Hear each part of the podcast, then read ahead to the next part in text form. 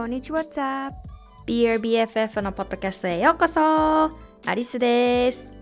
いつもダイエットして外側ばっかりにフォーカスして私が痩せたら価値が出るんだとか私がこういう風になったらやっと愛されるんだっていう風に生きてたんだけどセルフラブを通してボディポジティブを通して変わることができました。もし自分のこと嫌いだなとか好きになれないとかもっと自信が欲しい周りと比べるのやめたありのままでいきたいって思ってたら一人じゃないです。摂食障害やうつの症状でねずっと悩んでたんだけどもやっと気づいたんです。あありのままでよかったんだ。だからそんな風にみんなにも思ってもらえるように様々なチップをお届けします。自分自身が自分自身のいじめっ子になるんじゃなくて Be your BFF 自分の親友になって生きていけるようにセルフラブをお届けするのが私のミッションです Because the most important relationship for you is the one you have with yourself. Let's get into it. こんにちは What's up? And Happy New Year! 明けましておめでとうございます。ついに2022年になりましたが、私はアメリカで年を越しました。タンタンタンタンタンタン。で、去年は私日本で年越したんやけど、このアメリカでやっぱ年越すって、やっぱり文化の違いが結構あるなって思ったのが、やっぱりクリスマスとかね、Thanksgiving っていうのが、皆さん多分ブラックフライデーっていうこう概念が最近おなじみになってきたんではないのかなっていうふうに思います、日本でも。で、11月に大きな祝日がアメリカにあって、で、12月にクリスマス。もちろんクリスマスね、しない方、お祝いしない方っていうのもいますけど、やっぱりこう、たくさんの人にとっては、クリスマスっていうのは、家族で過ごすね、すごく大切な時間っていうことで、店も早く閉まるしって感じなのね。で、逆に日本って、なんかあの、1月は結構お正月の休みが長いね。で、お正月はお休みしますっていうのがあるけど、こっちでももう普通に1日からお店やってるし、なんかあの、アメリカで働いてる日本人のお友達が、結構ね、早く仕事に戻らなきゃいけなくて、結構それがきついって言ってましたね。で、私は、あの、テレビないんですよね。テレビのつなげてなくて、私が住んでるところ。で、私の彼、レモンちゃんと一緒に、ハッピーニューイヤーの瞬間だけ、ライブね、YouTube のライブつけて、ハッピーニューイヤーを一緒にやろうと思ってたんですよ。で、ちょっとなんか、年末チルしながら 2人でね私があの12月11月末に買った任天堂スイッチマリオカートを2人で争ってたんですよ。ドゥンドーンってなって。めっちゃ楽しいんですよあれね。もう本当に年齢関係なく楽しめるゲームってすごいな。あんなになんかこう幅広くそして世界から愛されてる。でマリオカートってね世界世界の人たちとオンラインでつながれるんですね。で、それで 2人で叫びながら没頭してて。電子レンジが見えるんですよ。私たちがビデオゲーム、そのテレビにつなげてスイッチするところから電子レンジが見えて、で、そこに時計があるんですね。それを見ながらギリギリまでなんか2分前ぐらいまでスイッチやろうみたいな。で、やってたんですよ。で、ベビーってそろそろ切り上げて、で、YouTube 行かないと、カウントダウン間に合わへんでみたいな感じになって急いでライブに行ってたんですね。電子レンジチラチラ見ながら。そしたらあのテレビつないだ瞬間ライブつないだ瞬間になんか「いやーハッピーニューイヤー」みたいなリポーターみたいな司会の人が言ってて「えん？ん?」みたいな私たちはてなはてなはてな。そうしたらその電話間違えた。電子レンジの時計が2分遅れてて。え私たちマリオカートやってる時に年越してしまった。みたいな。そう。えーなんか日本人のこう、ハッピーニューイヤーを毎年やってた私からとってはすごくなんか、Oh, really? Okay. みたいな。結構淡々と始まって。で、日本にいる時ってやっぱりテレビついてたりとか、外にね、お店行ったりとかしたら絶対お正月の曲流れてるじゃないですか。で、家族で温泉行くとかのも好きなんですけど、お正月のね、シーズンね。で、その、タン、タララララララン、これ違うか分からないけど、なんか、琴のね、いい音とかなってるけど、それが全然聞けへんくて、あ、なんかもう普通に、1日やから何みたいな。あ、今日1月1日やったみたいな。もう、なんか、気づいたら仕事やってたみたいな、ね、感じなんですよね。でも、この仕事気づいたらやってたとか、なんかこの仕事を終わるタイミングが分かんないっていうのも、結構、企業、なんていうのかな、自分で、やってる entrepreneurship っていうのね、英語であるあるなのかなっていうふうに思ったりします。だから今年はバンダリーとかね、そのあたりを気をつけていきたいなっていうふうに思います。Alright. で、今日のタイトル、新しい自分になるを手放すですよ。これやっぱり言うくないですか ?Happy New Year! What's your New Year resolution? っていうのは、おた、ね、お正月おめでとう。おめでとう。明けましておめでとう。今年の目標は何とか今年の抱負は何っていうふうに話すじゃん。で、よく聞くフレーズ。ね。っていうのは、新しい自分になる。なのよね。で、私自身も、こう、毎年思ってたわけ。特にダイエットっていう部分では、OK。Happy New Year! ね、あるね。もう一回言うね。3、2、1、Happy New Year! で、あの瞬間ね、わーってなってるあの瞬間から私は何を考えてたかっていうと、今年こそ痩せるぞーなんだよね。もうこれ本当に毎年毎年繰り返してて、で、そのたんびに、あ、また今年も言ってるわ、みたいな。結局あの1年で痩せられへんかったんや、みたいな。ね、また、え、今年も痩せるぞ。ね、新しい自分に会いに行くとか。そういうコンセプトって結構社会から出てるんじゃないかなと思うのね。で、なんか今年こそ新しい自分に会いに行くぞみたいな感じでやってたんだけども、なんか今年すごく自分の中でものすごいこうパワフルなマントラというか、ね、言葉が降りてきて、New Year, New Me? No. New Year, same me.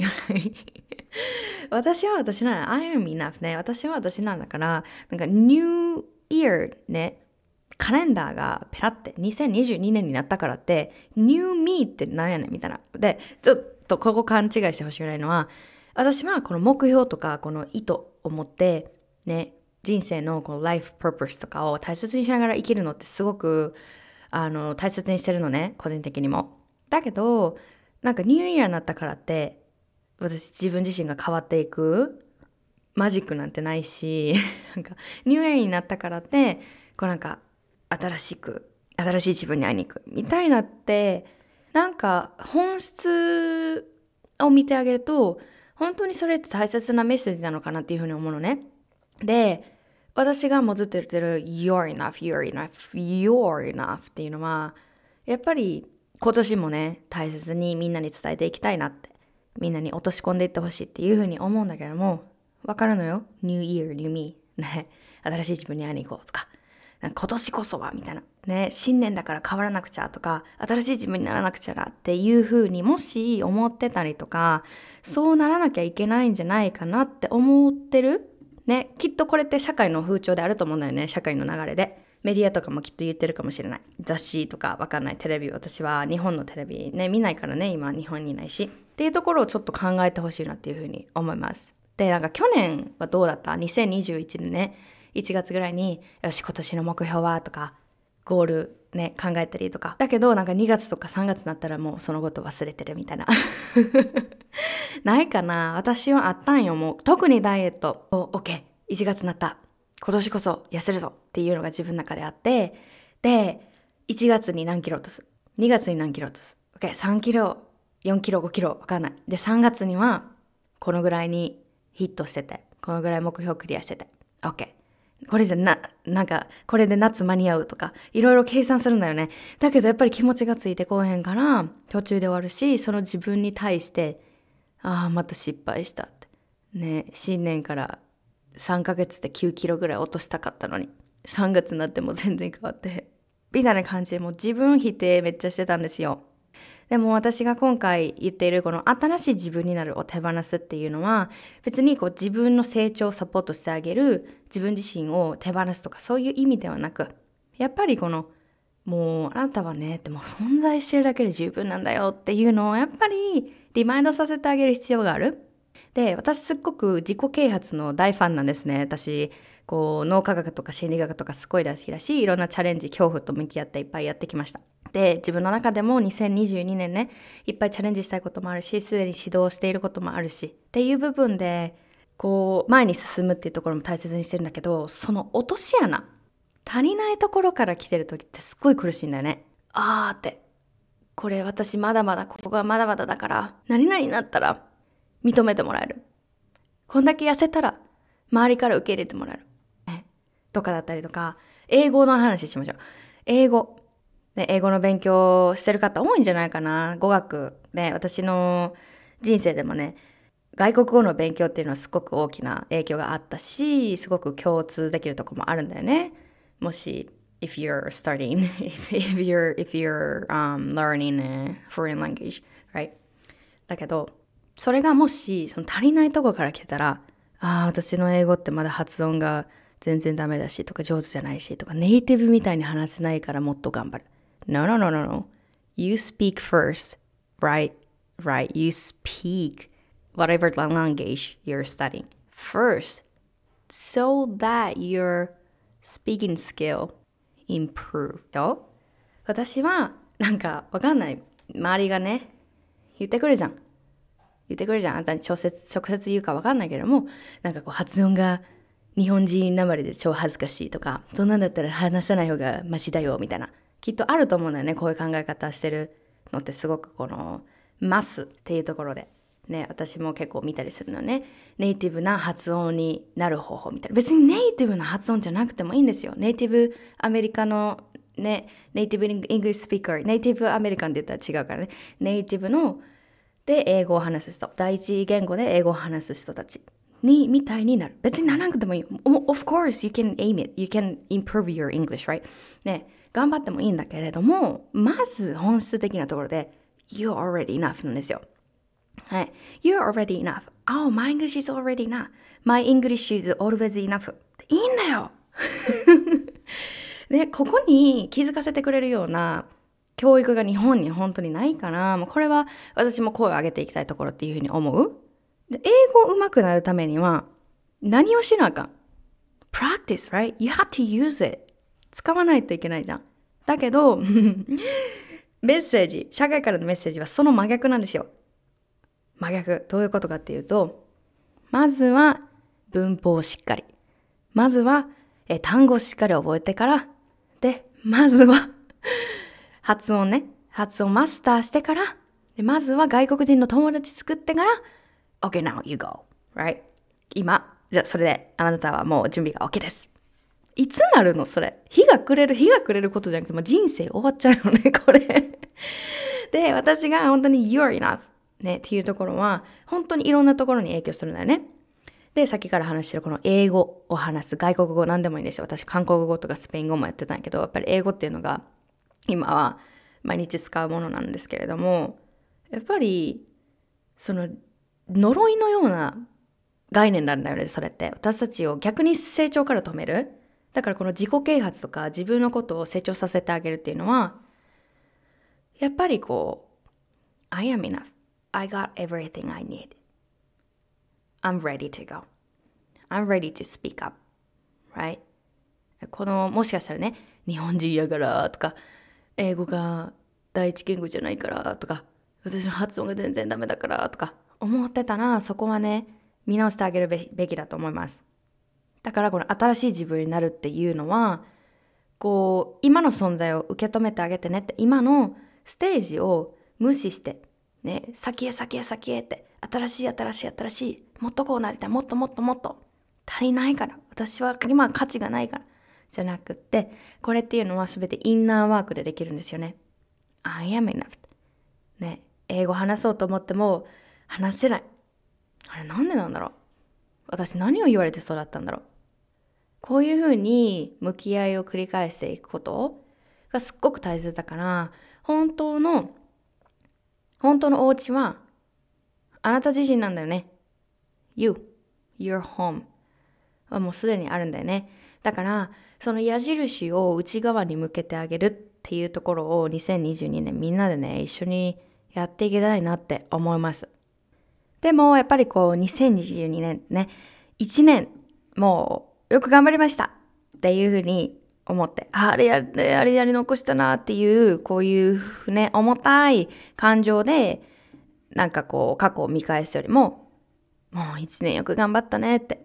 ね、その頑張ったか頑張ってないか自分で決めるんじゃなくて、もう、生き、生きてるだけでほんまに もう素晴らしいことやから、本当に毎日健康に、ね、その人それぞれ健康っていうあり方はね、それぞれだし、ペースとかね、そういうジャーニーも違うんだけれども、こうやって存在できたことを、こうやってポッドキャスト聞けたりとか、なんか、人とのつながり感じたり、美味しいもの食べたり、ね、いろいろ罪悪感感じたりとか、私ってまだまだダメだなって落ち込んだ日もあったかもしれない。今ももしかしたらそうかもしれないけれども、Remember, you're here. That's miracle. 本当にミラクルだよ。ねえ、そこの感謝をね、自分に対して、まずは、ありがとうって。まあ、頑張ったか頑張ってないかは わからないね完璧主義だった私は、そんな頑張ってへんよとか、もっと頑張れるって思ってたんだけど、wait a minute. 一回、それでもいいから、立ち止まって、ああって、whatever the result you got, I did fine. ね。なんか私すっごい、2021年すごい最低義の年やったんですね。最低義。いろんなことをもう掘り下げてきたのよ。例えば、女性だからとか、英語を話せるってどういう意味、ね、幸せとは、お金って何？私にとっての成功って何？私のミッションは何？私にとって友達とは、家族とは、ね、パートナーとは、いっぱい見てきたんですよ。で、これは何が必要、なんで必要だったかっていうと、もう私たちってね、やっぱりさ、一人で生きてないわけ。だからどこかしらいろんな影響を受けながらこう育ってくるのね。で、その間に脳っていうのはいろんなことを吸収してきて、今日の私がいるってところなんだけれども、やっぱり脳科学とか心理学を勉強しているうちに、全然それ変えれるやんって思ったのね。今まではさ、例えばボディポジティブに出会う前だったら、ああ、私は痩せなきゃとか、なんかシンデレラ体重 いっぱいありやん、美容体重にならなきゃとかいっぱい思ってたけど、wait a minute. 一回止まるの。それってどこから来たの？これって私がこれからもスティック、これからも大切にしていきたい概念なの？っていうのをほとんどのエリアで見返してきたんだよね。今まだ答えが出ていないものとか最低義中のものたくさんあります。だけど少なからずそれらの作業、作業っていうかインナーワークを繰り返してきたからすごく今自由を感じてるのね。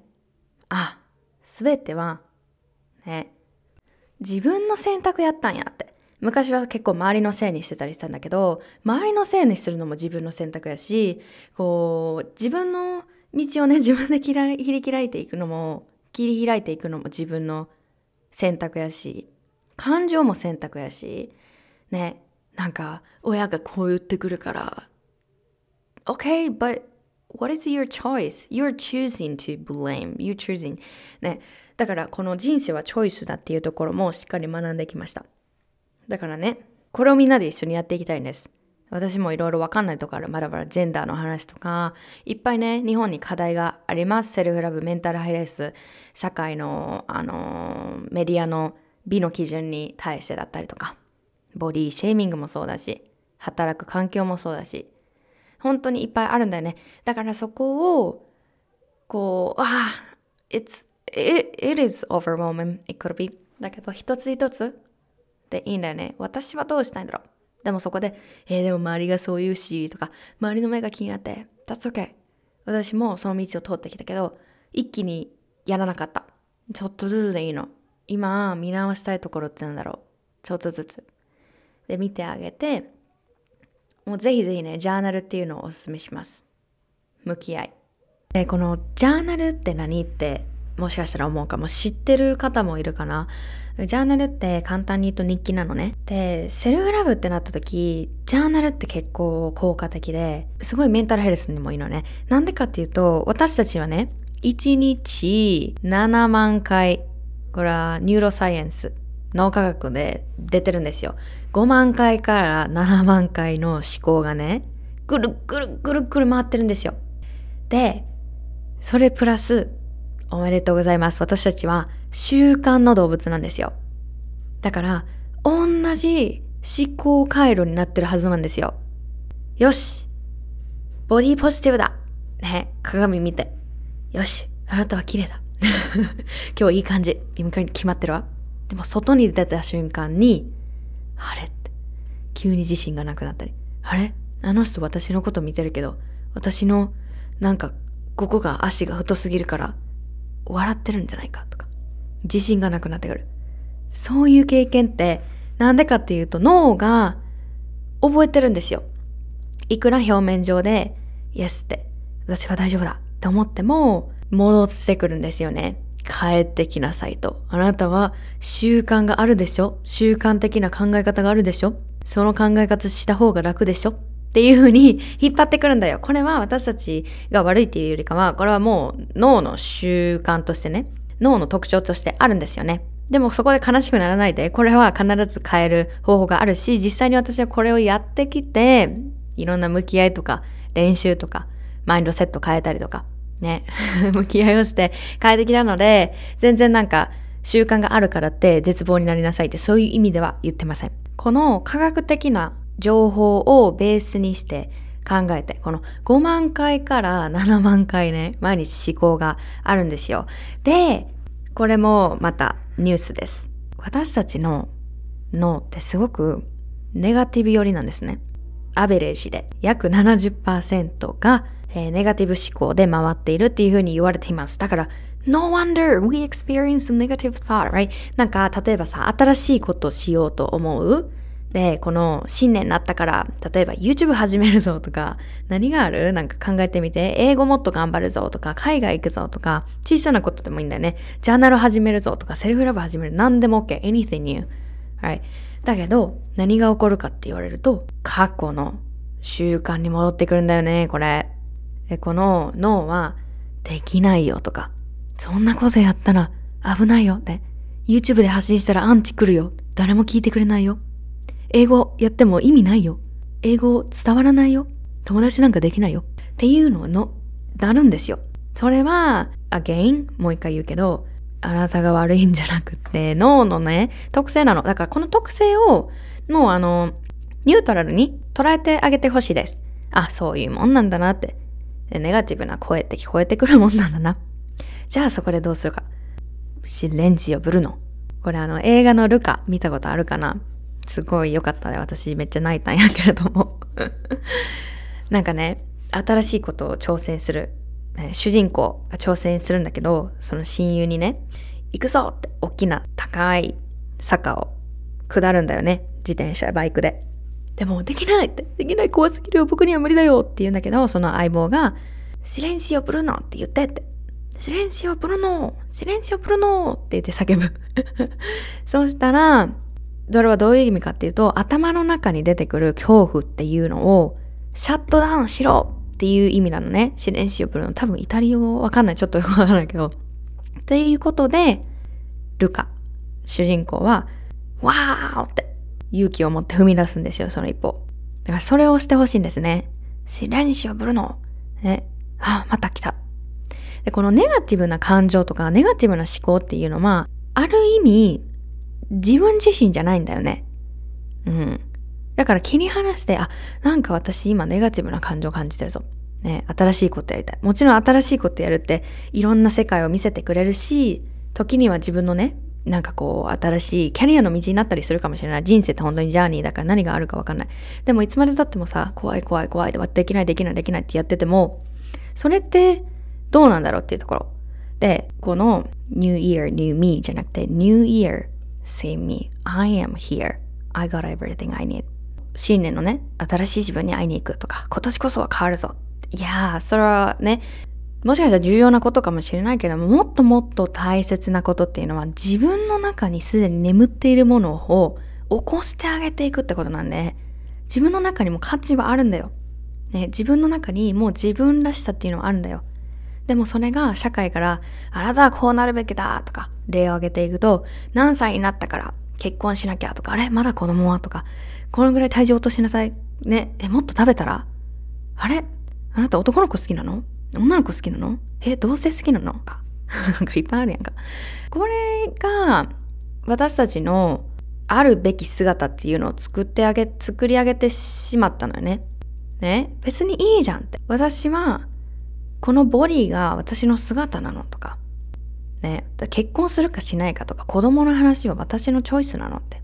ね？誰が好きかって私のチョイスじゃん。誰と恋愛しようと。ね？それを、もっともっと深い話なんだけれども、やっぱり、こう、泥をいっぱいつけられた、来たのね。みんな泥団子作ったことある？幼稚園の時いっぱい泥団子作っとったんけどさ、泥団子ってさ、作ったことはあったらわかると思うけどさ、あれ、泥やん、最初。で、それが塊になって、よしよしって丸々って作るけどそれをさ最初は泥泥やねんけど 泥をさ外側をキュッキュッキュッキュッキュッって磨いていったら泥団子のあの輝きっていうのが出てくる。あれってまさに私たちの状態を表してるなって思ってて何々なりなさい何々しなさいこうあるべきよっていうのはまだあの泥団子の外の部分が磨かれていない部分。で泥団子って外の部分を磨くだけであって外のコツコツコツってやるだけで重要な部分は内側にあるでしょ。あれって私たちの本当に一緒でえ容姿が変わったら何々ってそういう意味ではなく本当はあるんだよ内側に。ね。本当は大切なものを持ってるんやけれども外ばっかりにね矢印向いてるからああの人いいなとかあの人はこうこうがこれがあってとか自分見てあげてないんだよ。本当は自分があるままで良かったんだよっていう風に気づいていく。これがセルフラブなんじゃないかなっていう風にすごく思いますだから足し算足し算足し算だけじゃなくて手放すっていうこともねすごく大切にしていってあげてほしいだから私の中のこの New Year のメッセージとしては新しい自分になっていこうとかセルフラブを取り入れて新しい自分になっていこうとかそういうものではなくセルフラブっていうのは自分に変えていくだと思うんだよねもう持ってるからみんな You got everything you need. Alright? Alright! そして、なんとなんと1月9日から Nourish Your Home 心地の良い自分に会いに行くという1ヶ月のオンラインプログラムを self love body love coach のアリスと KD holistic health advisor のマリエと一緒に、えー、皆さんのことをサポートしていきます。これはどういう内容かというと、とね、やっぱりこうさっきから言っているこう社会からのプレッシャーで健康って何？わかんないよね。 self love って何？自分を大切にするってどういう意味？食事わかんない。もういろいろ情報溢れすぎて、もう本質の部分が見えなくなってる。自分の心の声の聞き方がわかんない。That is perfectly for you. これをね、私たちセルフラブっていう概念をすっごく大切にしています。で、セルフラブって全然利己的になるとかそういう意味ではなく、すごく包括的だったりするんだよね。やっぱり私たちのこの日本特にねアメリカもそうなんだけど日本の社会っていうのはやっぱりダイエット文化っていうのがすごいある。どこで行ってもさなんかエステ 痩身だったりとか脱毛しなきゃやばいとかいろいろ見た目に関しての宣伝ってすごい多いんだね。あの私は完全にダイエットは個人の選択だと思ってるから別にダイエットするなっていう風ないうことではないんですけれどもやっぱり心と体の健康を脅かすねダイエット文化と健康ブームがやっぱり訪れています何年も。でもその中でやっぱり essential 本質を見極めた心とか体の在り方心地のいい自分を生きる自分を大切にすること社会のスタンダードにっていうことなのを私たちはミッションにしてるんだけどもこれできてる人どれぐらいいるかっていうとこ私何年もかかったわけ。あーって、キャベツダイエット、脂肪燃焼ダイエット、クレンズダイエット、プロテインダイエット、キックボクシングダイエット、もう何でもダイエットつけたがるんやね。で、ダイエットもやっぱりこうダイエットを売りにしている会社が儲けるし、それなんで儲けるかっていうと、ニーズがあるからなんだよね。で、そのニーズの作り方は、あなたは今のままじゃ価値がありませんっていう風なメッセージがあるから、あ、私、この商品、あ、私このダイエットを手に入れて、取り入れていって、私は変わらなきゃ。変わったら、成功したら、私はやっと幸せになれるんだ。それって本当なのかな？それって自分の心の本当にディープなところ聞けてるのかな？ね、じゃあそれが成功しなかったらどうなるのかな？っていうところやっぱり本質を見極めた心ね、体の在り方っていうのを大切にしていくことを社会のスタンダードにしていきたいの。で、やっぱり自分の価値に気づいて移り行く情報、本当に情報社会だから。それに惑わされることなく自信を持って自分の意思で日々の選択ができるようなこのね、旅のサポートをアリスとマリエがすることになりました。We are so excited. すごく楽しみ。なんでかっていうと、えー、これ5週間あるんだけれども、えー、週ごとにレッスンがあります。心と体の栄養についてね、話したりとか、レッスンしたりとか、感覚に従って食べること、そして美の最低義も一緒にやっていきます。だったりとか、ボディラブプラクティス。一緒にみんなでやっていくので、ね、これね、自分一人じゃやらないんですよ。失礼やらない。まあ、やる、やってもいいんだよね。やれるんだよ。やれるんかい。だけど、やっぱりこう、一緒にね学びの場があるってすごく私たちってコミュニティの動物だと思うね人間って。うん。一緒に学べるってすごく輪が広がるし化学反応も起こるしそれだけじゃなくてクッキングもあるんですよ。クッキング。で特にこう食事をねしながら罪悪感感じるっていう方とかすっごくこれいい心のトレーニングじゃないけどスパルタとかそういう意味じゃないけど練習になったりする。で自分の価値に気づくことができたりとか自分にとってですよ。自分誰かのためとか誰かから言われてるからじゃなくて自分にとっての心地よいライフスタイルを明確にするってこの1ヶ月今後の何年も自分の心地よさにつながっていったらすっごく大きな大きな自分のためへのアクションだと思わないでしょうか。これすっごく楽しい雰囲気でねやっていきたいなっていうふうに思っているのでぜひぜひこの自分に会いに行くんですよ。心地の良い自分に帰っていく。それを見つけていくんです新しい自分になるじゃなくて一緒に心地よさを探していこうっていうところで1ヶ月やっていくので興味がある場合1月9日からスタートなのでお早めに詳細そしてインスタグラムに、えー、DM くださいまだ間に合います。じゃあこの辺りで今日は終わりにしたいと思います。Thank you so much. 2022年も私もね、えー、活動、アリス自身も人間としてパワーアップして、I am enough を忘れずにみんなでね、巻き込んで 一つになってやっていきたいと思います。ありがとう。じゃあ、バイバイ。